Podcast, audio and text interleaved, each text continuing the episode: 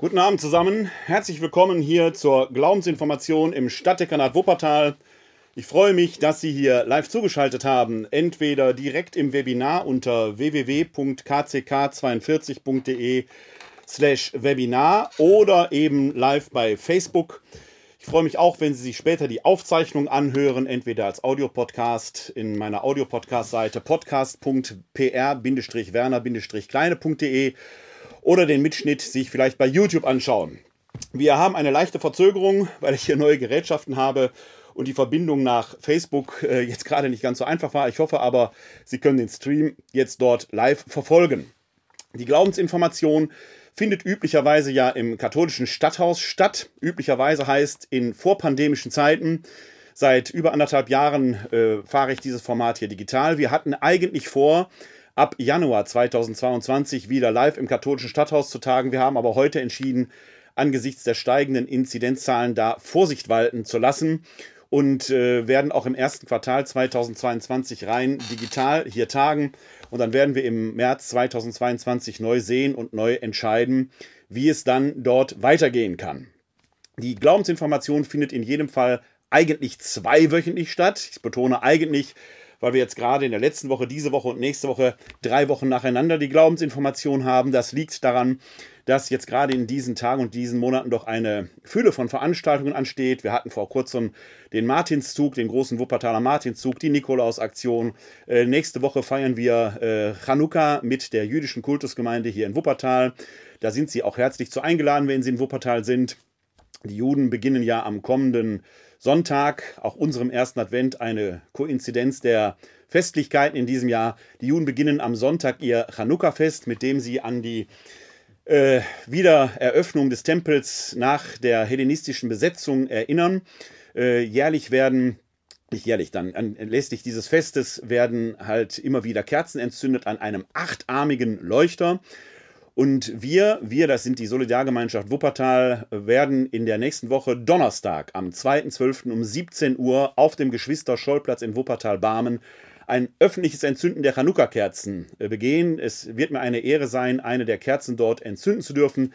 Wenn Sie in Wuppertal sind, lassen Sie sich das nicht entgehen. Kommen Sie gerne vorbei am 2.12. um 17 Uhr auf dem Geschwister-Scholl-Platz. Ein sicherlich besonderes und einzigartiges Ereignis. Aber das alles führt dazu, dass wir ein bisschen aus dem Rhythmus gekommen sind, was die Glaubensinformation angeht, sodass wir jetzt drei Wochen nacheinander eine Glaubensinformation haben. Üblicherweise eben zweiwöchentlich im Wechsel, meistens bibeltheologische und systematisch-theologische Abende. Heute haben wir eher etwas, was in die, im weiteren Sinn in die systematische Theologie geht. Man muss sich nicht an und nicht abmelden. Man kann einfach sich dazuschalten oder wenn wir live tagen würden, dann einfach dazukommen. Jeder Abend steht für sich und in sich. Alle Abende eines Jahres, das geht immer von Sommerferien auf Sommerferien zusammen, würden allerdings auch einen großen Glaubenskurs ergeben. Wir orientieren uns dabei ganz grob am großen Glaubensbekenntnis, an dem wir so entlang gehen in verschiedenen Etappen. Deshalb wiederholen sich einige Themen über die Jahre wieder, aber ich versuche auch immer wieder neue Themen zu setzen und da ist Ihre Chance, auch Themenwünsche einzubringen.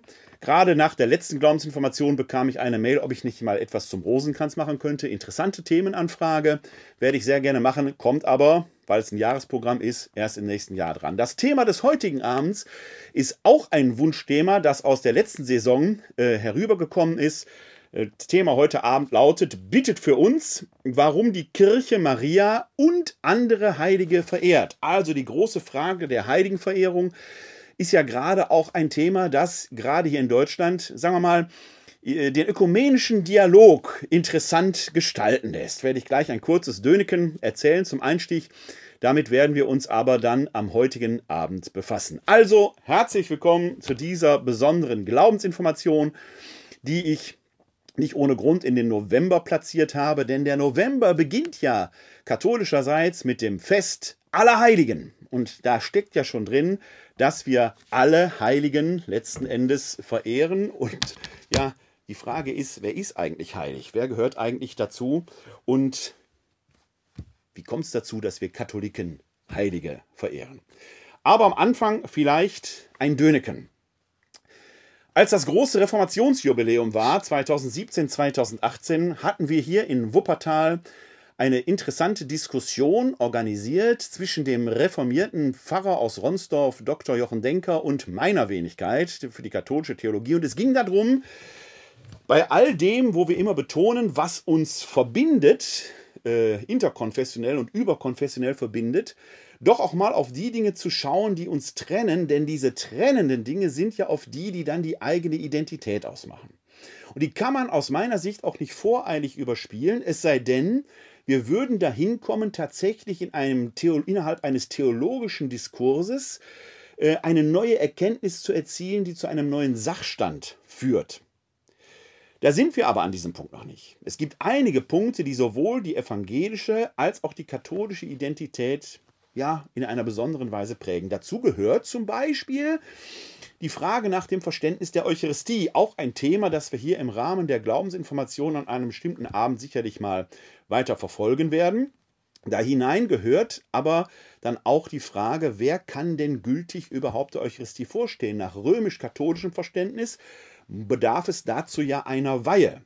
Lassen wir die Frage, ob die Weihe zu einer ontologischen Superiorität führt und ob man zölibatär leben muss, die Fragen kann man, sind eher akzidental hinzukommend. Aber dass es einer Weihe bedarf, also einer Handlung, die den Geweihten in die apostolische Sukzession stellt, also die Bevollmächtigung, die auf die Bevollmächtigung der Apostel zurückgeht, ist für uns Katholiken essentiell. Niemand kann der Eucharistiefeier vorstehen, der nicht in dieser Weise geweiht ist. Für das evangelische, das protestantische Verständnis ist das völlig anders. Und daran hängen dann letzten Endes auch manchmal noch andere rezeptionelle Fragen. Zum Beispiel sind Lutheraner im Abendmahlsverständnis, das heißt die Frage der Gegenwart Christi in den Gestalten von Brot und Wein, dem katholischen Verständnis relativ nah. Wir glauben ja daran, dass Christus in Brot und Wein die innerhalb des Hochgebetes konsekriert worden sind, real gegenwärtig ist, während reformierte Christen darin eher eine Erinnerung sehen. Also man merkt schon, hier sind essentielle Unterschiede. Und in der äh, gerade erwähnten Diskussion zwischen äh, Pfarrer Dr. Denker und meiner Wenigkeit kam das auch auf, denn Pfarrer Denker sagte, wir laden ja alle ein. Und ich antwortete darauf, das ist gut, kann ich akzeptieren. Ich persönlich habe auch relativ wenig Schwierigkeiten, einem evangelischen Christen, einer Christin die Eucharistie zu reichen, wenn ich sage, der Leib Christi und die Antwort Amen ist ja eine Bestätigung. Dann würde ich sagen, dann ist hier der katholische Glaube entsprechend bestätigt. Dann kann ich die Eucharistie da auch in einer Sondersituation, in einem Einzelfall reichen. Würde das immer wieder passieren, stünde die Frage im Raum, warum diese Person, wenn sie doch eher dem katholischen Verständnis zuneigt, nicht vielleicht auch katholisch wird. Und könnte man analog umgekehrt natürlich auch sagen. Bei einem protestantischen Abendmahl, wo die Pfarrerinnen und Pfarrer ja nicht in der apostolischen Sukzession stehen und ganz bewusst nicht. Und das war ein Thema, das wir an diesem Abend hatten, dass ich dem Pfarrer Denker seinerzeit gesagt hat, wir könnten dieses Problem relativ leicht lösen, wenn sie in der evangelischen Kirche die Weihe wieder einführen würden. Was er brüsk zurückwies, weil er sagte, das wäre ja gerade, und jetzt interessante Wortwahl, die Identität des Evangelischen. Genau, da scheiden sich eben die Geister, weshalb ich zwar an einem evangelischen Abendmahl partizipieren würde, aber nicht zum Abendmahl gehen würde, weil es eben nicht dem entspricht, was ich glaube. Vor lauter Respekt. Ohne jetzt zu sagen, ist richtig, ist falsch, ist einfach eine andere Frage. Im Verlauf der Diskussion kam dann aber der Punkt, auf ein anderes Thema zu sprechen, nämlich auf das Thema auch des heutigen Abends der Heiligenverehrung, denn am 10. August, das ist der Gedenktag des heiligen Laurentius, des Wuppertaler Stadtpatrons, lädt der Stadtdechant von Wuppertal alle Gemeinden ein, am Vorabend durch ein festliches Geläut das Hochfest einzuleiten. Ist für uns Katholiken ja quasi eine Selbstverständlichkeit, aber in der evangelischen Kirche natürlich eher nicht. Aber er lädt auch die evangelischen Christinnen und Christen ein, das zu tun, in ökumenischer Verbundenheit. Und Jahr für Jahr kommt es dazu doch erheblichen Irritationen, weil die evangelische Kirche natürlich gerade nicht die Heiligen verehrt. Und das kam dann in diesem Gespräch von Seiten Pfarrer Denkers dann auch auf und sagte, ja, das wäre doch sehr merkwürdig, dass wir immer wieder darauf insistieren würden, worauf ich sagte, Wir laden doch nur ein. Also das, was von evangelischer Seite in puncto Abendmahl in unsere Richtung geschieht, machen wir bei der Heiligenverehrung umgekehrt. Und plötzlich tauchen da an einer anderen Stelle die Irritationen auf, weil an der Heiligenverehrung sich im ökumenischen Dialog durchaus auch die Geister scheiden. Deshalb lohnt es sich, mal einen Blick auf das zu werfen, was wir Katholiken unter der Verehrung der Heiligen verstehen und was nicht und wo es herkommt und welche Rolle dann überhaupt Maria spielt, die eine Sonderrolle da einzunehmen scheint. Machen wir uns an diesem Abend einmal auf eine Reise des katholischen Verständnisses der Heiligenverehrung.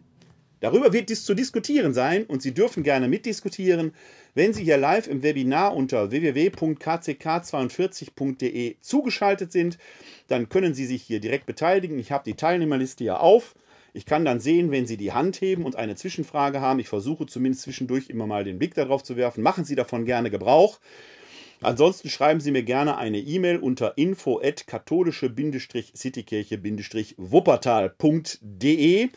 Dann müssen wir es halt mit einer zeitlichen Verzögerung äh, machen und dort in den Austausch treten.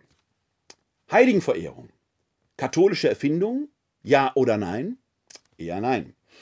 Denn auch die orthodoxe Kirche kennt die Verehrung der Heiligen. Und wenn wir ganz ehrlich sind, geht das noch in sogar vorchristliche Zeit zurück. Man nannte sie nur nicht die Heiligen. Denn schon in dem, was wir das Alte Testament nennen, finden wir solche vorbildhaften Gestalten, an denen man sich orientieren konnte. Einige sind ganz berühmt, etwa der Hiob, eher legendarisch, keine historische Figur sicherlich, aber dieses Buch Hiob ist in seiner Gestaltung durchaus auch dazu angetan, in Hiob, dem Gerechten, dem in seinem irdischen Leben Unbill widerfährt, der trotzdem nicht von Gott lässt, kann man ein vorbildhaftes Handeln erkennen, das den Lebenden ein Beispiel gibt, auch wenn es keine historische Person ist. Noch interessanter sind die Propheten die ja nicht ohne Grund innerhalb des Tanach schon auch überliefert sind, weil man sich an ihren Worten und an ihren Taten orientieren kann. Und ein ganz besonderes Beispiel aus jüdischer Sicht außerbiblisch, weil die Schrift nicht im Tanach in der hebräischen Bibel steht, sondern in der Septuaginta, der griechischen Übersetzung, die Makkabäer. Da wird unter anderem von den sieben Söhnen berichtet, die ihr Leben ließen, weil sie widerständig waren und den Tempel beschützen wollten, die ihr Leben verlassen und innerhalb des irdischen Lebens kein Ausgleich mehr stattfinden kann, die deshalb unter anderem, und das Thema hatten wir beim letzten Mal, dazu beitragen, dass die Idee eines Auferstehungsglaubens entsteht, weil es eine über den Tod hinausgehende Gerechtigkeit geben muss. Diese Makkabäer sind auch Vorbilder der Standhaftigkeit im Glauben. Man hat sie nicht als Heilige benannt, wie wir es heute machen würden, aber dass es solche Persönlichkeiten gibt, die ihre Leben für Gott, für den Glauben gegeben haben oder besonders gottgemäß gelebt haben, das ist ein Gedanke, der ist doch auch schon vorchristlich da auch wenn es keine Heiligsprechung gegeben hat. Aber alleine, dass wir Chanukka feiern, es geht ja auf diese Makkabäer-Bücher zurück, zeigt doch, wie wirksam auch im außerchristlichen Bereich solche Persönlichkeiten, solche Erzählungen waren. Neutestamentlich, neutestamentlich kommt ein anderer Gedanke da zum Tragen, denn neutestamentlich wird von den Heiligen gar nicht so spezifisch gesprochen, wie wir das heute haben. Wir können da einmal einen kurzen Blick in äh, die Heilige Schrift werfen. Ich äh, versuche mal eben die Seite aufzurufen. Ich bitte um Verständnis, dass ich jetzt gerade hier an diesem Punkt nicht ganz so vorbereitet bin, weil ich vorhin, bevor wir live gegangen sind, ein paar technische Schwierigkeiten hatte, die ich lösen musste. Deswegen muss ich die Seite mal eben aufrufen und das kurz hier überbrücken. Wir schauen uns eine Stelle an, die auch für die regelmäßigen Zuschauer und Zuhörer unter Ihnen nicht ganz so neu ist, die aber äh, trotzdem für uns nochmal interessant ist. Wir schauen mal in den ersten Korintherbrief, in das dritte Kapitel und dort die Verse 16 folgende. Ich hoffe, dass das mit dem Einblenden jetzt klappt. Wie gesagt, heute ist wegen neuer Technik alles ein wenig besonders, aber Sie sollten die Seite jetzt sehen können. Ich gebe mal kurz den Rahmen vor. In der letzten Folge der Glaubensinformation, wo es ja um die letzten Dinge ging, was nach dem Tod kommt, haben wir uns die Verse äh, 10 folgende im dritten Kapitel des ersten Korintherbriefes näher angeschaut. Jetzt schauen wir mal die Verse 16 und 17 an. Die gehören eigentlich dazu, aber die interessieren uns jetzt besonders. Da heißt es, wisst ihr nicht, dass ihr Gottes Tempel seid und der Geist Gottes in euch wohnt? Wer den Tempel Gottes zerstört, den wird Gott zerstören, denn Gottes Tempel ist heilig und der seid ihr. Dieses Wort aus dem Mund des Paulus ist bemerkenswert, denn es trägt einen neuen Gedanken ein, vielleicht sogar eine neue Erkenntnis, die speziell in der antiochenischen Theologie sich Bahn bricht, nämlich die Erkenntnis rein phänomenologisch, dass Gottes Geist der Lebendigmacher ist. Der Atem Gottes, durch den Gott den Adam belebt, dieser Atem Gottes, mit dem der auferstandene Christus im Johannesevangelium die Jünger anhaucht, dieser Atem Gottes macht alles lebendig, was lebt. So wie es im Psalm 104 heißt, sendest du deinen Atem, deinen Geist aus, werden sie neu erschaffen, nimmst du ihnen den Atem, so schwinden sie hin. Nun atmen zweifelsohne auch Nichtglaubende. Das ist ja ein Spezifikum von uns Christen, dass wir an dieser Stelle, was die Würde des Menschen angeht, nicht zwischen Glauben oder Unglauben unterscheiden. Auch Nichtglaubende haben die gleiche Würde wie die, die glauben. Es gibt eher Menschen, die diese Erkenntnis des Atems Gottes in uns haben, schon haben und Menschen, die diese Erkenntnis noch nicht haben. Das ist für Paulus von besonderer Bedeutung, weil die, die diese Erkenntnis haben, erkennen, dass Gott in uns wohnt. Der Atem ist ja etwas, was vegetativ passiert, was wir unwillkürlich tun, was wir auch willkürlich nicht oder nur begrenzt unterdrücken können. Der Atem ist etwas, was immer da ist, selbst im Schlaf. Gott erhält uns am Leben und die Antiochener ziehen daraus den Schluss, Gott wohnt in uns. Daher die Rede vom Tempel Gottes, vom Tempel des Geistes, weil der Tempel halt der Wohnsitz Gottes ist. Wenn Paulus hier spricht, wisst ihr nicht, dann ist in diesem wisst ihr genau dieser Erkenntnisaspekt grundgelegt. Es geht um Erkennen um Aneignung von Wissen. Ja, es gibt Menschen, die haben diese Erkenntnis nicht, die verlieren deshalb trotzdem nichts an ihrer Würde. Die aber, die diese Erkenntnis haben, haben gewissermaßen dadurch einen, einen Wissensvorsprung, einen Wissensfortschritt, denn sie erkennen diese Würde Gottes. Wisst ihr nicht, dass ihr der Wohnsitz, dass ihr der Tempel Gottes seid und der Geist Gottes in euch wohnt? Denn der Tempel Gottes ist heilig. In diesem Sinne ist für Paulus schon mal ganz wichtig, Heiligkeit ist nichts, was von außen zugesprochen wird. Heiligkeit ist nichts, was man erlangen oder erwerben könnte. Heiligkeit ist ein Zustand, der von Gott allem Lebendigen gegeben wird. Wenn also davon die Rede ist, heilig zu sein oder Heilige zu kennen, dann müssen wir erstmal in den Spiegel gucken. Wir sind Heilige, weil Gottes Geist in uns wohnt. Streng genommen sind alle Menschen heilig, alles Leben ist heilig, aber die Heiligen der Kirche Gottes, das sind wir, weil wir für uns in Anspruch nehmen können, diese Erkenntnis zu haben. Das ist erstmal ein ganz besonderer Aspekt. Paulus unterscheidet deshalb an dieser Stelle nicht zwischen einer Gruppe von Heiligen und einer Gruppe von noch nicht Heiligen, sondern heilig sind wir erstmal selbst. In der korinthischen Gemeinde führte das übrigens diese Erkenntnis zu einem besonderen Begriff, denn in der korinthischen Gemeinde tauchten die Pneumatikoi auf. Also man fing dann doch an, so eine Art Ranking zu machen, weil man sagte, der Geist Gottes, der in uns wohnt, gibt uns ja, ja, Geistesgaben. Das sind ursprünglich nicht die Charismen, die man später dazu gemacht hat, sondern es sind, waren die Pneumatikoi, die besonders beseelt waren. Also innerhalb der Gruppe der Heiligen, die wir selbst sind, ragten manche heraus, die für sich in Anspruch nahmen, vom Geist besonders beseelt zu sein. Im äh, 12., 13. und 14. Kapitel, das ist, die sind diese Kapitel, wo mit den, von den Charismen die Rede ist. Da werden wir mal eine eigene Folge der Glaubensinformation auch zu machen. Ich habe dazu aber auch mal einen Beitrag geschrieben, den Link lege ich später mal in die Shownotes, dann äh, können Sie sich den Artikel vielleicht anschauen. Da muss man sehr vorsichtig mit dem Begriff der Charismen umgehen weil das A ein paulinischer Kampfbegriff ist, der auch dann schwerpunktmäßig nur in diesem Kapitel auftaucht. Daraus eine ganze Charismentheologie zu entwickeln, ganze Bewegungen davon abzuleiten, ist allein deshalb schon, schon schwierig, weil Paulus manche der Charismen, zum Beispiel die Zungenrede, radikal in Frage stellt und eher skeptisch sieht. Da muss man sehr genau hingucken.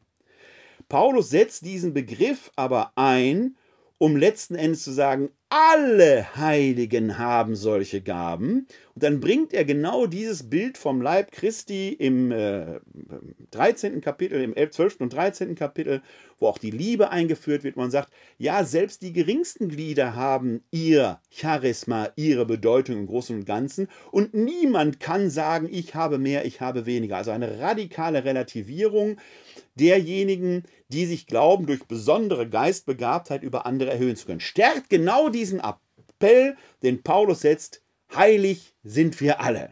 Da ist noch keiner herausgehoben. Also auf dieser sehr frühen Stufe des Christentums gibt es keine herausragenden Heiligen.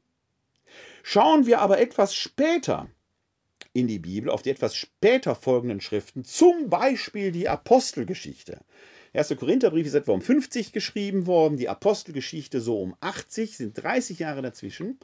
Dann stellen wir fest, dass in der Apostelgeschichte plötzlich besondere Persönlichkeiten herausgehoben werden, etwa ein gewisser Stephanus. Auch jemand, der wahrscheinlich zur antiochenischen Gemeinde gehörte. Er ist ja einer der sieben Diakone. Also die sieben Diakone bilden historisch wahrscheinlich das Leitungsgremium der antiochenischen Gemeinde. Auch da gibt es also einen Konnex, einen Link. Und dieser Stephanus er leidet ja den Märtyrertod. In der Diktion, wie es erzählt wird, sehr ähnlich dem Kreuzestod Jesu. Stephanus wird gesteinigt, also ein Lynchmord.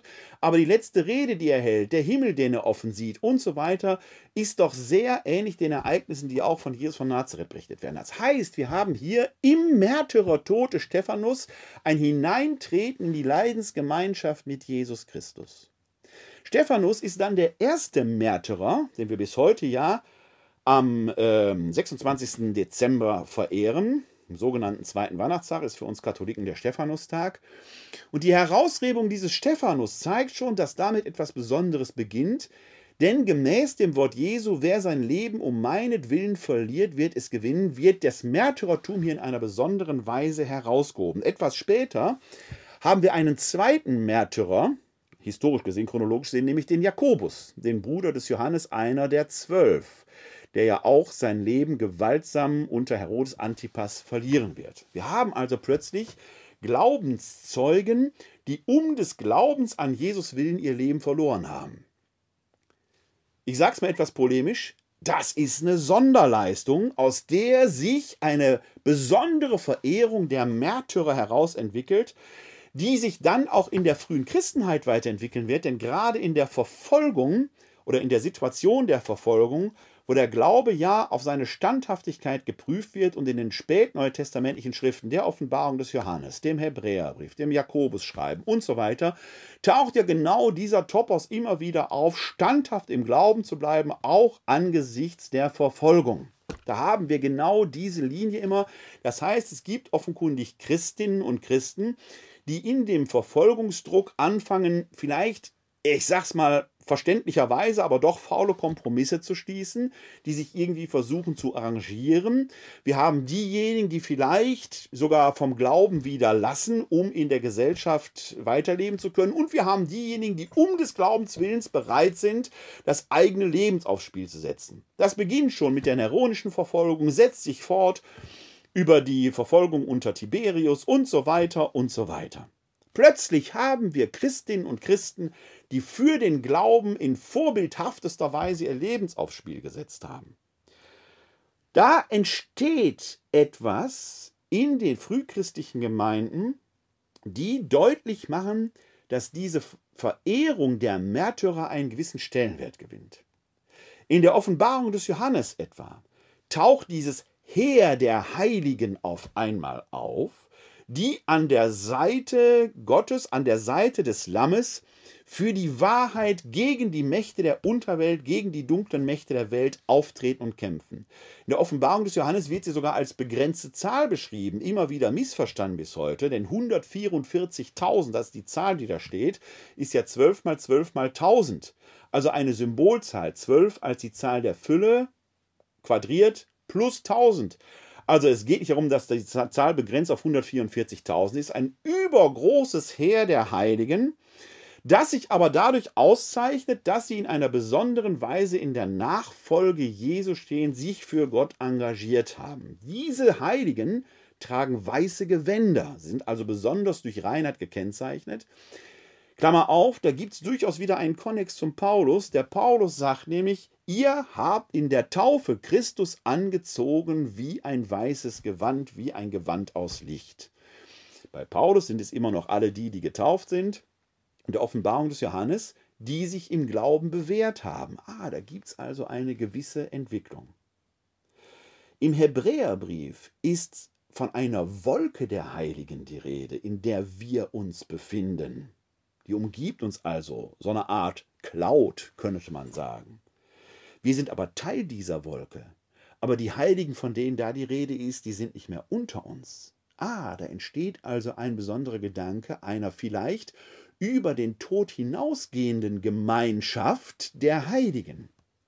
Im apostolischen Glaubensbekenntnis ist dann auch von der Communio Sacramentorum die Rede. Das ist im Lateinischen ein äh, doppeldeutiger Begriff, denn Sanctorum könnte sowohl Neutrum als auch Maskulinum sein. Ist es Maskulinum, ist es Personal zu interpretieren, die Gemeinschaft der Heiligen als Personen Wobei da eben nicht klar ist, meint es jetzt bestimmte heiligste Persönlichkeiten oder wir als Gemeinschaft. Denn das bleibt offen. Als Neutrum ist es die Gemeinschaft an den heiligen Dingen, an den Sakramenten, an dem, was uns verbindet. Also im apostolischen Glaubensbekenntnis haben wir an dieser Stelle eher den paulinischen Aspekt. Biblisch entwickelt sich aber schon der Aspekt hin zu einer spezifischen Verehrung von Menschen, die sich in einer gewissen Weise im Glauben bewährt haben.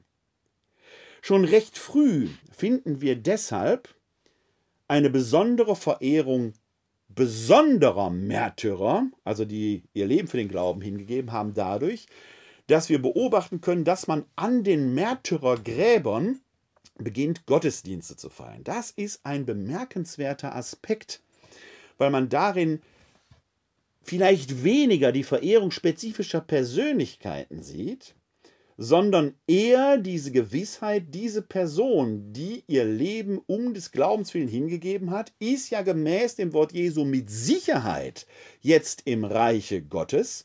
Und hier sei noch einmal an die letzte Glaubensinformation erinnert, dass die, der Gedanke einer Auferstehung biblisch gesehen als im Moment des Todes geschehend gedacht wird. Diese Verbindung von Zeit und Raum und Ewigkeit, da verweise ich mal auf die letzte Glaubensinformation, wo wir diesen Gedanken etwas näher entfaltet haben, hat nämlich dann auch Folgen für die Gemeinschaft der Heiligen hier auf der Erde, die wir sind, und derer, die jetzt schon im Reich Gottes sind, die wird nämlich dadurch, dass man die Gottesdienste an den Märtyrergräbern feiert, geradezu kultisch begangen. Die Grenze des Todes und des Lebens, die Grenze zwischen Tod und Leben, wird aufgehoben. Man begibt sich zu den Gräbern, um am Grab selber, ja, in die Gemeinschaft der Heiligen über den Tod hinaus zu treten. Später, als man Kirchen bauen durfte, hat man deshalb über den Gräbern die Altäre errichtet. Im Petersdom etwa soll ja, unter dem Petersdom ist ja eine antike Nekropole und da soll, ich betone soll, 10, 15 Meter unter dem großen Hauptaltar das Grab des heiligen Petrus sein. Ja, man hat dort an den Nekropolenwänden Graffito gefunden, ein Graffito gefunden, wovon Petrus die Rede ist. Wir lassen die Gedanken jetzt mal dahingestellt sein, ob das bewiesen oder nicht bewiesen ist. Dahinter steckt jedenfalls eine zentrale Idee, dass man durch diese physische Nähe zum Grab eines Märtyrers, zum Grab eines Apostels, diese Gemeinschaft über den Tod hinaus physisch erfasst.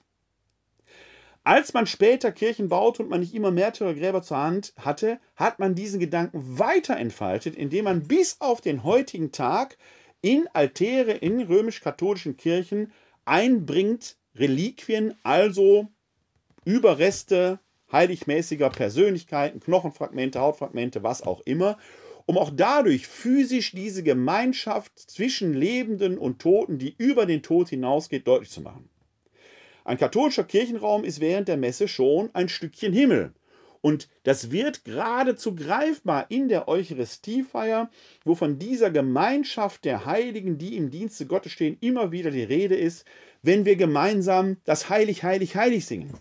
Das nach dem Buch des Propheten Jesaja und aber auch der Offenbarung des Johannes ja der Gesang ist, den die Engel am Thron Gottes anstimmen.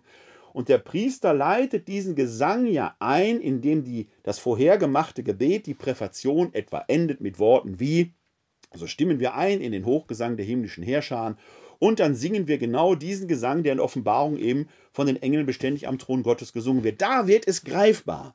Hier in der Eucharistiefeier nehmen wir teil an dieser himmlischen Liturgie, an der die Engel teilnehmen, so man denn an die Engel glaubt, an der auf jeden Fall die teilnehmen, die jetzt schon im Reich Gottes sind, sprich die Verstorbenen, und wir treten hinzu, die Grenze zwischen Tod und Leben wird aufgehoben. Die Gemeinschaft der Heiligen, die den Tod überstreift und übergreift, wird hier gelebt. Und das ist ein Gedanke, der auf die früheste Kirche zurückgeht, der insbesondere dann mit der Verehrung auch der Märtyrer verbunden ist, weil man da sagte, die sind dadurch, dass sie ihr Leben für den Glauben verloren haben, mit Sicherheit jetzt schon im Reiche Gottes. Wir sind hier noch gar nicht an der spezifischen Verehrung der Heiligen, wie wir sie heute kennen, aber wir legen langsam die Spur dahin, äh, mit der wir das entsprechend aufgreifen können. Und es das zeigt, dass das keine Erfindung ist. Wir finden in der orthodoxen Theologie einen ähnlichen Aspekt. Denn in, den, in der orthodoxen Liturgie ist dieser Aspekt der himmlischen Liturgie physisch noch viel greifbarer als bei uns Katholiken. Wenn man etwa zurückgehend auf äh, das, ähm, die Erfahrung des Mose, der die Herrlichkeit Gottes schauen möchte, aber nicht schauen darf, weil es heißt, würdest du sie sehen, würdest du sterben, denn die Gottesschau ist Lebenden hier nicht möglich, quasi den Himmel vor den Altar stellt in der sogenannten Ikonostase auf der Ikonostase, aber deswegen heißt ja Ikonostase, der Bilderwand, wenn man so will, sind aber Bilder besonderer Heiliger aufgebracht, die gewissermaßen als Wächter des Himmels diese Gemeinschaft über den Tod hinaus sogar bildlich den Glaubenden vor Augen stellt. Also in der orthodoxen Liturgie haben wir einen sehr ähnlichen, ja vielleicht sogar noch viel tiefer greifenden Gedanken, dass Liturgie eben das Überschreiten des Todes hinein in die Ewigkeit ist und wir dort die Gemeinschaft der Lebenden und der Toten feiern. Auch hier symbolisiert durch Bilder besonderer Persönlichkeiten, die ihr Leben für den Glauben hingegeben haben oder in einer besonderen Weise gottgemäß gelebt haben. Märtyrer sind natürlich dadurch, dass sie ihr Leben für den Glauben hingegeben haben, ganz in einer besonderen Situation. Aber was ist mit denen, die ihr Leben doch in einer besonderen Weise gottgemäß gelebt haben, aber vielleicht jetzt nicht den Märtyrertod gestorben sind? Man könnte diese Menschen auch als Symphoniker des Lebens bezeichnen. Und die gewinnen insbesondere dann an Bedeutung, als die Verfolgungssituation der Kirche vorbei war. Da gab es ja eigentlich keine Märtyrer mehr, die ihr Leben für den Glauben hingegeben haben. Aber es gab Menschen, die ihr Leben dem Glauben gewidmet haben, in Wort und Tat, die in der Nachahmung Christi gezeigt haben, dass ein Christusgemäßes Leben nicht nur theoretisch, sondern auch praktisch möglich ist. Und auch die spielen natürlich eine Rolle, während man bei Märtyrern, die ihr Leben für den Glauben gegeben haben, in Anführungszeichen sicher sein konnte, aufgrund des Wortes Jesu, wer sein Leben verliert, wird es gewinnen, war das natürlich bei denen, die ihr Leben Christus gemäß haben, vielleicht nicht so hundertprozentig sicher, aber doch sehr wahrscheinlich, dass sie am Throne Gottes waren. In der späteren Zeit hat sich hier übrigens ein Verfahren entwickelt. Denn man wollte quasi amtlich sicher feststellen, dass da Menschen entsprechend der Heiligkeit gelebt haben und ja, mit Sicherheit am Thron Gottes sind. Dahinter steckt natürlich eine Sichtweise, die einem bestimmten Weltbild entspringt. Wir haben ja dieses dreistufige Weltbild gehabt. Die Unter, in der letzten Folge können Sie das noch sehen.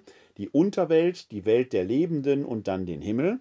In der ursprünglichen Diktion war die Unterwelt ja das Reich der Toten. Alle Toten waren da, dann die Welt der Lebenden und im Himmel war nur Gott.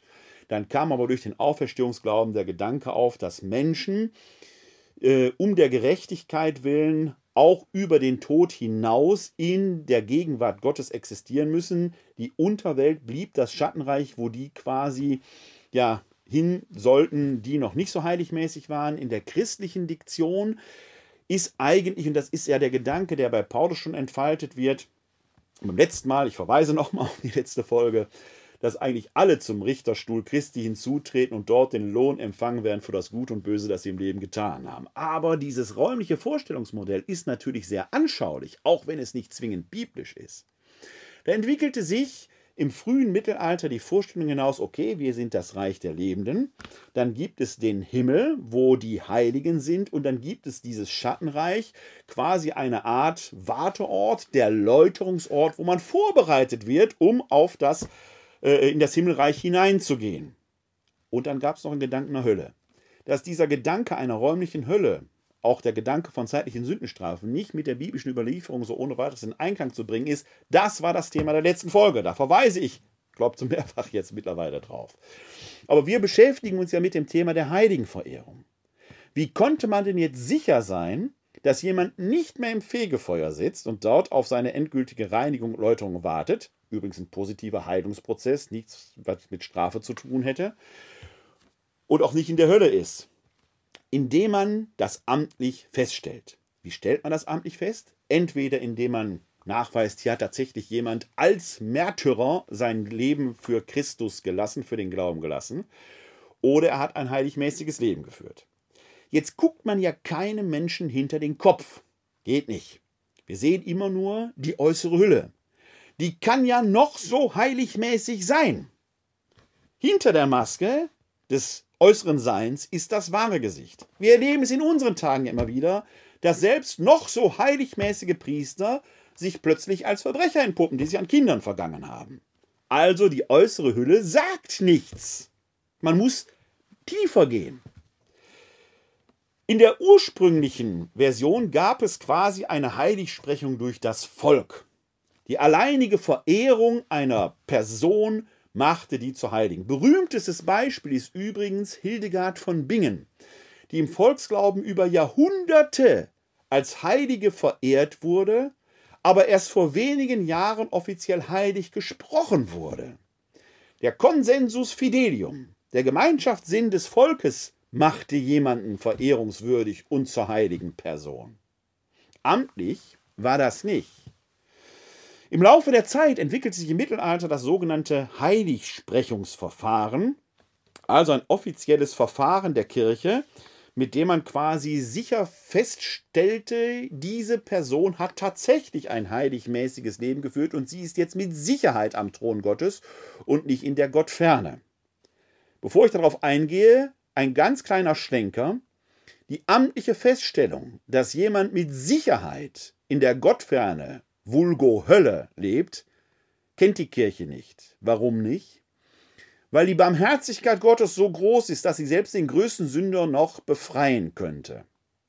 Deshalb gibt es niemanden, der mit Sicherheit in die Hölle gesprochen wurde. Wohl gibt es Menschen, die man als Heilige verehrt oder als Selige verehrt. Der Unterschied ist, eine Seligsprechung ermächtigt zur lokalen Verehrung, etwa am Bestattungsort, oder dem Heimatbistum. Eine Heiligsprechung, also wenn jemand heilig ist, dann ist es eine universale, weltweite Verehrung. Ist also ein, wenn Sie so wollen, ein, ein, ein geografisches Kriterium. Selig ist eher lokal, heilig ist universal. Aber wie läuft so ein Heiligsprechungsverfahren ab? Ich will das jetzt nicht im Detail machen, weil das relativ komplex ist. Aber es gibt dafür eine eigene Kongregation im Vatikan. In dieser Kongregation gibt es einen Menschen, der wird als Advocatus Diaboli bezeichnet, also als Anwalt des Teufels. Das erinnert schon fast wieder an das Buch Hiob. Da ist der Satan ja genau dieser Anwalt, der Prüfer, der den Hiob auf Herz und Nieren prüft, ob er, wenn er gepiesackt wird, nicht doch von Gott lässt. Und genau das macht ein Advocatus Diaboli auch, ist eine ganz wichtige Person, wenn man so will, weil der alles daran setzt, doch irgendetwas im Leben einer fraglichen Person herauszufinden, was gegen eine Heiligsprechung sprechen könnte. Und erst wenn der nichts findet, dann kann es quasi weitergehen. Das muss nicht sein, dass ein Mensch immer heilig gelebt hat. Nehmen wir mal den Franz von Assisi der in jungen Jahren eher ein Halodri war. Also man wird immer etwas in diesem Leben finden, was nicht so ganz koscher ist. Aber es geht um den gesamten Lebensentwurf. Wenn jemand sich zum Glauben bekehrt, dann wird auch das der Advocatus Diaboli anerkennen. Aber es gibt sozusagen, wenn Sie so wollen, so eine Art Staatsanwalt, so eine Art Ankläger, der versucht, äh, einer voreiligen Heiligsprechung entgegenzuwirken. Der hat übrigens noch eine andere Funktion, denn wie kann man, und jetzt ganz, ganz dicke, fette Anführungszeichen beweisen, dass jemand bei Gott ist, indem ein Wunder nachgewiesen wird.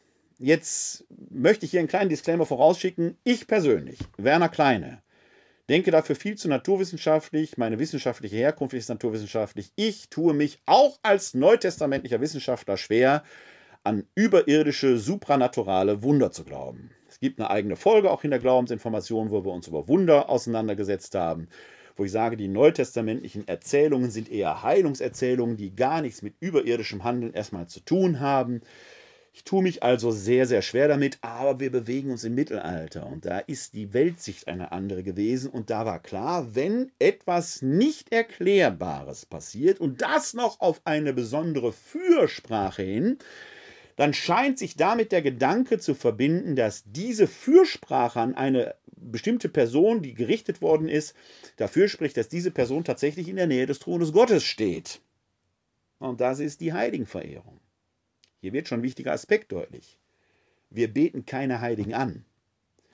Wir verehren heiligmäßige Menschen, die wir als Vorbilder erkennen und wenn sie denn am Thron Gottes stehen, dann könnte man diese Person doch auch bitten, bei Gott ein gutes Wort für uns einzulegen. Das ist der Gedankengang, quasi ein Umweg.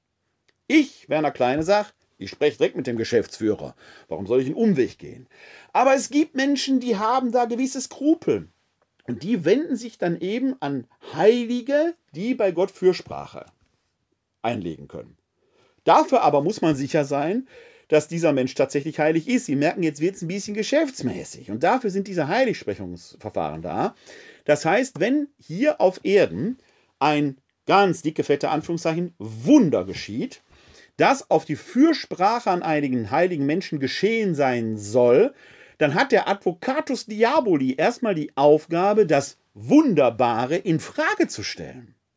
Erst wenn der keine Antwort findet, und da sind oft eben auch naturwissenschaftliche Methoden im Anschlag, dann kann man davon ausgehen, dass diese, so die Logik, dass diese äh, äh, Heilung oder was auch immer tatsächlich durch die Fürsprache dieses Heiligen auf wunderbare Weise gewirkt wurde. Ich sage wieder, ein Wunder, das heute nicht erklärbar ist, kann morgen und wird morgen erklärbar sein. Aber hier geht es jetzt nicht um meine Privatmeinung, hier geht es um die Idee, die dahinter steckt. Das heißt, in diesen Heiligsprechungsverfahren wird nach Indizien, besser noch nach Beweisen gesucht, dass diese Person tatsächlich am Thron Gottes steht. Neutestamentlich, wenn Sie die letzte Folge gesehen haben, sollte man ja sofort sagen, da stehen doch eigentlich alle. Die Frage ist nur, in einer Villa aus Holzheu, äh, einer Villa aus Gold, Silber und Edelstein oder in einer Hütte aus Holzheu oder Stroh? Keine Frage. Das ist die Sicht des Neuen Testamentes. Wir sind aber im Mittelalter, wo natürlich kulturelle Einflüsse einen anderen Weg gegangen sind. Da jedenfalls entwickelt sich dieses Heiligsprechungsverfahren, das bis heute genau diese Dinge sucht. Wer die Presse aufmerksam verfolgt, wird erkennen, dass auch da immer wieder mal von solchen Wundern die Rede ist, die auf die Fürsprache bestimmter Personen stattgefunden haben sollen. Etwa Johannes Paul II. soll dann irgendeine Nonne auf diese Weise äh, gesund gemacht haben und so weiter. Sie merken schon, ich persönlich, aber ich will dazu jetzt gar nicht drüber urteilen, ich persönlich tue mich damit sehr, sehr schwer. Für die Idee dahinter ist aber ein solch gewirktes Wunder Gold wert, weil man dann sagt, okay, der steht wohl tatsächlich da am Thron Gottes, also kann man ihn erst selig und dann später heilig sprechen. Dem Papst obliegt es aber, bei Ausbleiben eines solchen Wunders davon zu dispensieren. Das heißt, das Wunder ist auch nur ein Indiz. Es geht auch ohne. Wenn an der Heiligmäßigkeit eines Lebens und schon gar dann, wenn jemand sein Leben für Christus dahingegeben hat, sprich den Märtyrertod gestorben ist, kein Zweifel besteht. Da gibt es eben dieses amtliche Verfahren, das dann mit der kanonischen, also formalen Selig respektive Heiligsprechung einer Person endet. Und damit wird diese Person in den heiligen Kalender der katholischen Kirche, dem sogenannten Martyrologium, aufgenommen und damit entsprechend der Verehrung anheimgestellt.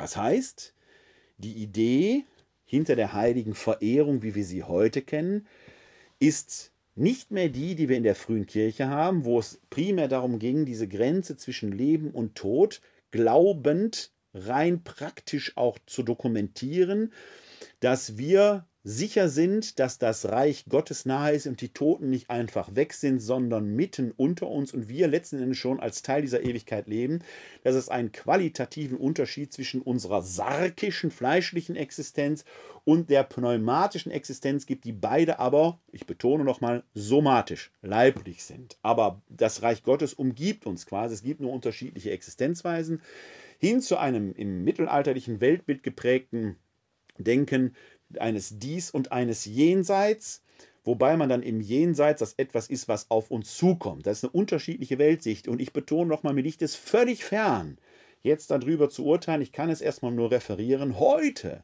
sind wir in der Theologie wieder etwa mehr in Richtung der neutestamentlichen Sichtweise, was die Heiligenverehrung ehrlich gesagt nicht wirklich leichter macht. Es sei denn, man sieht in den Heiligen eher dann tatsächlich vorbildhafte Persönlichkeiten. Da muss man aber dann die Frage stellen, ob diese Inflation von Heiligsprechung, die wir seit dem Episkopat, seit dem Pontifikat Johannes Pauls II. hatten, da wirklich hilfreich ist. Denn da befinden sich durchaus doch auch viele Heilige im Kalender, wo man nach den gerade eben genannten Kriterien vielleicht sogar ein Fragezeichen hintermachen muss. Nehmen wir zum Beispiel mal Karl den Großen. Zweifelsohne eine wichtige historische Persönlichkeit der europäischen Geschichte, jemand, der den Glauben in Europa groß und stark gemacht hat, der für Bildung gesorgt hat, der viele gute Dinge gemacht hat, der aber eben auch Kriegsherr war, dem Tausend, Hunderte und Tausende unter ihm das Leben verloren haben. Ist das ein heiligmäßiges Leben? Frage ist sehr schwer zu beantworten. Und hier kann man eigentlich nur noch mal betonen, es ist gut, dass wir nicht die Richter da sind, sondern dass Gott der Richter ist. Die Sehnsucht von uns Menschen aber, sich an Dingen festmachen zu können, begreifen zu können, führte im Laufe der Geschichte eben genau zu jener Verehrung der Heiligen, die in ihrer Vorbildhaftigkeit und in der Gewissheit, dass diese Menschen tatsächlich am Thron Gottes stehen, die Heiligenverehrung ausgeprägt hat, wozu unter anderem auch ein zweiter Aspekt führte.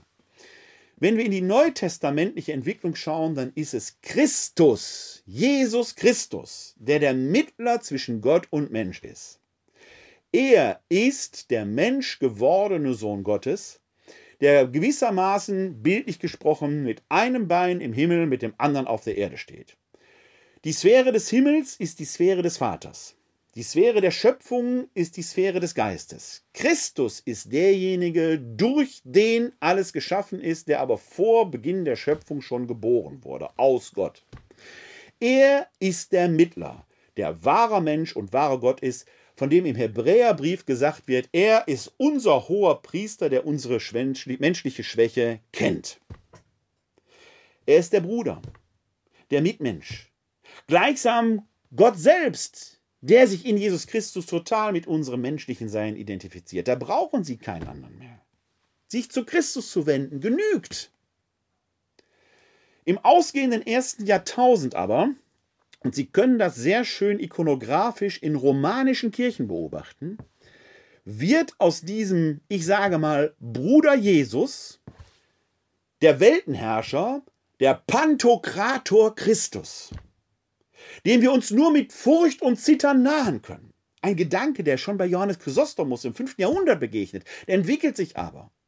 Gehen Sie zum Beispiel mal in die romanische Basilika in Maria Lach, der Klosterkirche in Maria Lach. Wenn Sie da in der Nähe sind, das lohnt sich wirklich, lohnt sich in vielerlei Hinsicht, aber mir geht es jetzt um die große Christus-Ikone in der Apsis, dieses große Christus-Mosaik. Dieser Christus hat nicht nur in seinem Buch die Hände Ich bin der Weg, die Wahrheit und das Leben, ego sum via vita et veritas, er ist auch so gestaltet, dass sein ja fast schon stechender Blick sie durch die Kirche verfolgt. Der hat sie über den Blick. Der, dem können sie gar nicht ausweichen. Er ist der Richter, der über Gut und Böse richtet. Der nicht nur den Lohn gibt für das Gut und Böse, sondern vielleicht auch die Strafe. Mittelalterliches Weltbild darf man eben nicht vergessen. Dem kann man sich tatsächlich nur noch mit Furcht und Zittern nahen. Das Vertraute des Bruders Jesus ist weg. Was machen wir jetzt? Wenn man sich nur noch mit Sorge nahen kann, wenn man dem eigentlich eher entfliehen will, wenn man nur noch Furcht und Zittern hat. Man wendet sich an Personen, die in seiner Nähe sind, die ein gutes Wort einlegen können. Getreu dem höfischen Leben des Mittelalters, wo man sich an Vertreterinnen und Vertreter, eher Vertreter sicherlich vom, vom, äh, von der gesellschaftlichen Struktur her, die sich in der Nähe des Königs befinden. Adelige halt. Die Heiligen. Man überträgt also etwas, was wir aus dem Alltagsleben kennen, das ist nicht mehr unser Alltagsleben, ja, aus dem Alltagsleben kennen auf die Beziehung Gott-Mensch. Eine Person spielt da natürlich eine ganz besondere Rolle.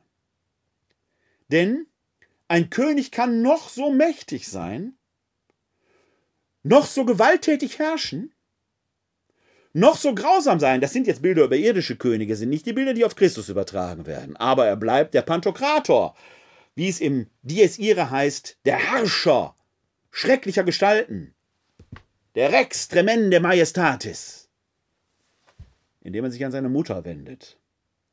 Vor den Müttern haben selbst die mächtigsten Männer Strang.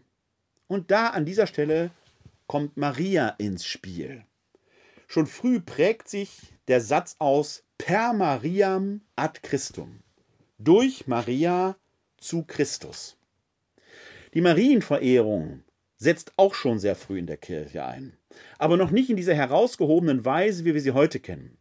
Wir haben hier vor einiger Zeit uns mal intensiver mit dem Protoevangelium des Jakobus befasst, einer Apokryphenschrift vom Anfang des zweiten Jahrhunderts, die die Lebensgeschichte der Maria legendarisch wiedergibt. Da sehen wir schon, welche Bedeutung der Maria im frühen, in der frühen Christenheit zubemessen wurde.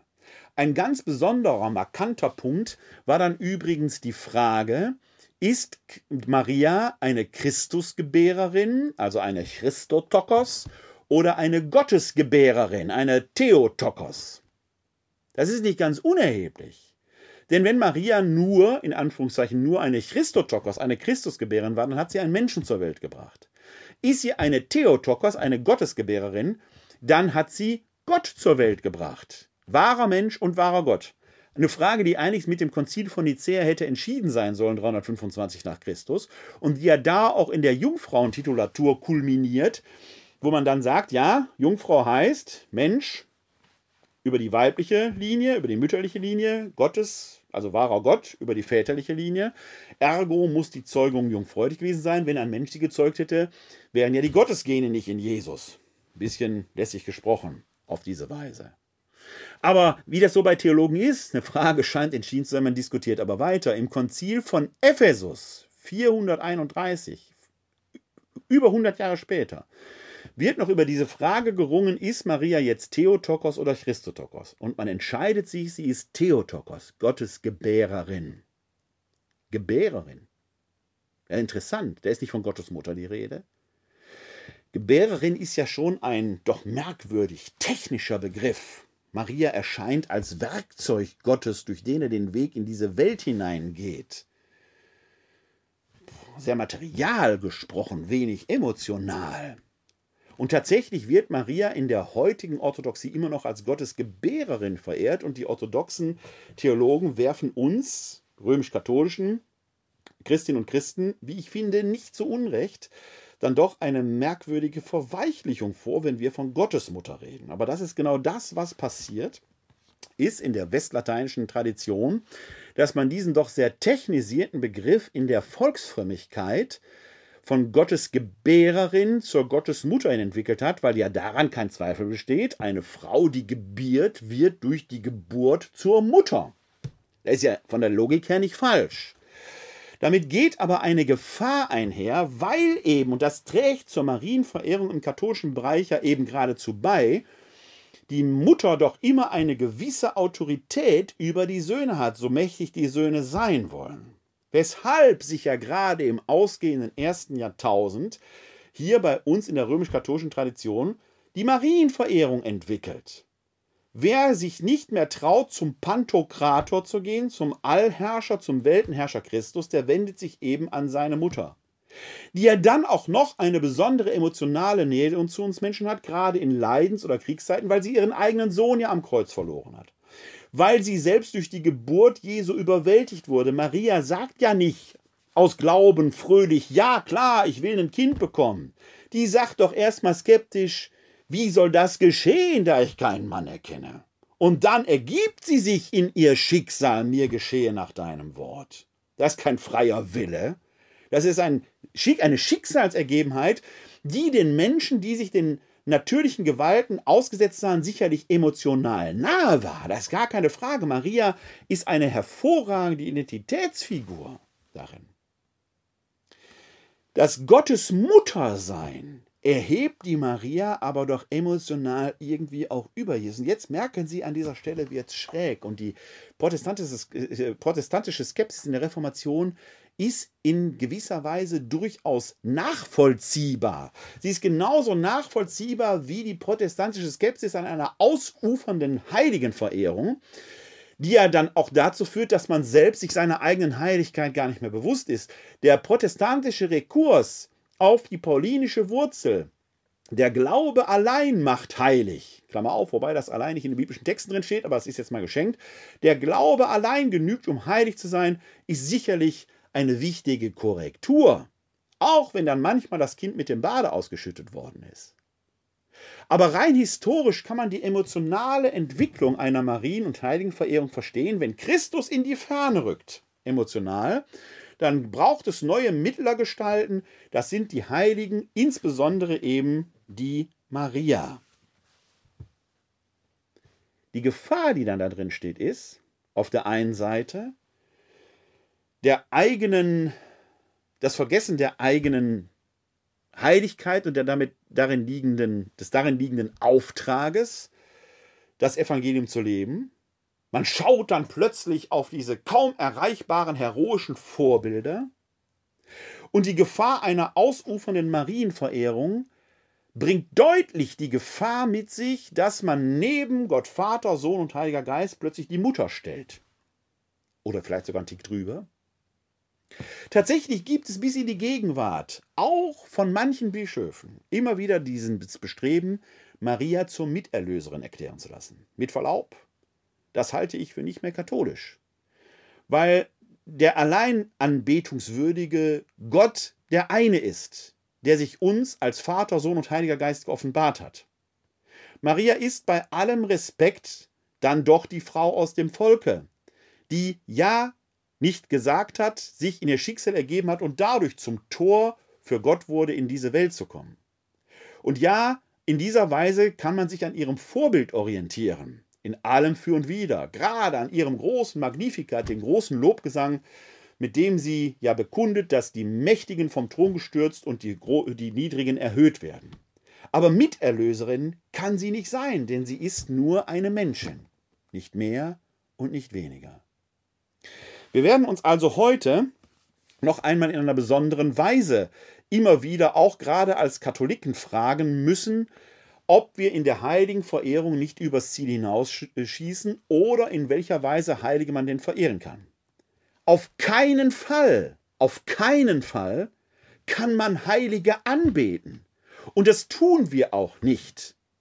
Wir können sie verehren, ob ihres besonderen Lebensentwurfs. Wie gesagt, ich persönlich wende mich direkt an den Geschäftsführer. Aber natürlich kann man im heiligmäßigen Leben ein Vorbild erblicken oder eine Mahnung. Beispiel. Mein Vorname ist Werner und ich trage das Patronat des Werner von Bacharach, eines Jünglings, der sein Leben verlor, der erschlagen wurde und bei dem man die Eucharistie fand, die ein Bauernsohn, der von einem Dorf zum anderen die Eucharistie tragen sollte, der warum auch immer irgendwie unter gewalttätige Leute gefallen sein soll. Das Ganze fällt aber in den Bereich einer Zeit, wo Judenpogrome stattfanden. und auch der Tod des Werner von Bacharach wurde den Juden in die Schuhe geschoben. Ich trage den Namen dieses Seligen und verstehe diesen Namen immer auch als Verpflichtung, diesen Irrtum, diesen fatalen Irrtum nie mehr nicht nur nicht zu begehen, sondern alles zu tun, dass solche Gerüchte, solche Verschwörungen nicht mehr in die Welt gehen. Das heißt, der Werner von Bacharach kann ja nichts dafür, der hat sein Leben auf merkwürdige Umstände verloren. Aber die Schuld, die man danach anderen in die Schuhe schob, wird mir zur Mahnung. Heute dafür beizutragen, dass solche Gerüchte, solche Pogrome, solche Verschwörungen nicht mehr passieren.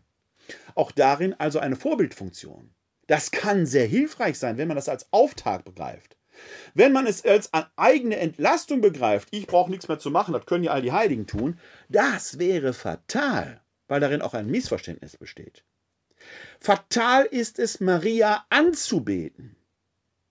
Wenn man Maria aber als für sich selbst als Hilfe begreift, durch Maria zu Gott zu kommen, per Mariam ad Christum, dann ist das sicherlich ein Hilfsmittel, das vielleicht ich als Person nicht brauche, weil ich direkt in der Verehrung Gottes stehe, was aber für diejenigen, die vielleicht skrupulant sind, ein wichtiges Hilfsmittel sein, zu Gott finden zu können. Warum? Warum sollten wir den Menschen das nehmen? Das ist ja genau der Gedanke des universellen, des allumfassenden, katholischen und ich weise nochmal hier darauf hin, dass wir die römisch-katholische Kirche sind, also die katholische Kirche, die dem römischen Ritus folgt. Das katholische ist viel umfassender, dass es diese Weite innerhalb der Kirche und des Christentums gibt, dass es viele Wege zu Gott gibt.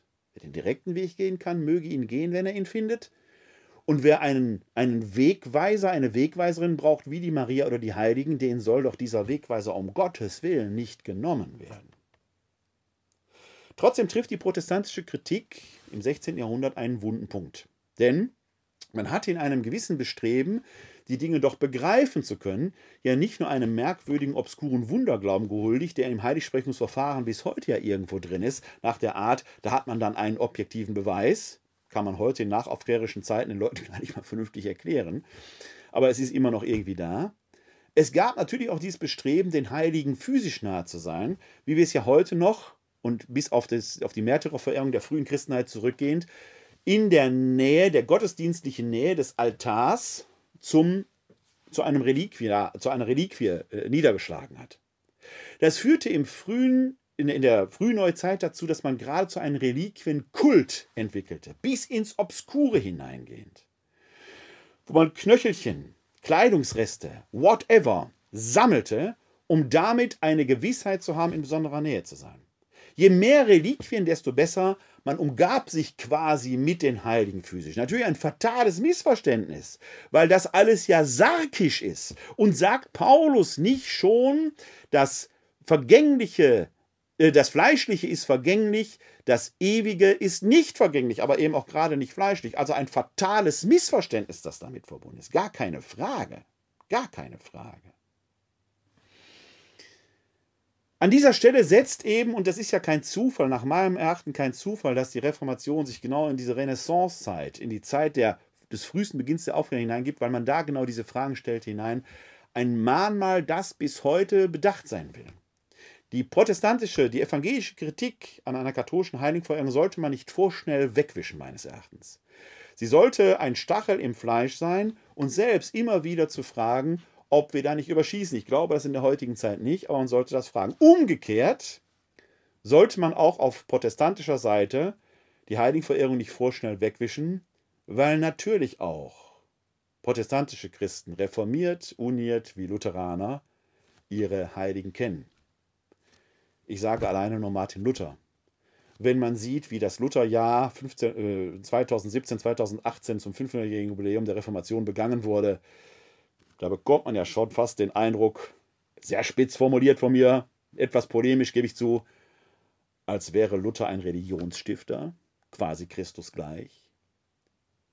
Ist ein Bonhoeffer nicht ein wahrhafter Märtyrer, dem wir auch, obwohl zur bekennenden Kirche gehörend, in der katholischen Kirche ihm alle Ehre erweisen können, wenn wir singen von guten Mächten wunderbar geborgen? Natürlich gibt es diese Vorbilder, auch in der evangelischen Kirche. Man verehrt sie vielleicht nicht. Man errichtet keine Altäre zu ihrer Ehre. Aber man hält sie doch in angemessenem Gedenken, weil man weiß, hier ist das Evangelium auf den Punkt gekommen. Hier hat jemand die Symphonie des Evangeliums zum Klingen gebracht, gewusst, vielleicht sogar bis zum konsequenten Ende, bis zur eigenen Lebenshingabe. Bei aller berechtigten Kritik kennen offenkundig auch protestantische Christen die Grundidee, die dahinter steckt.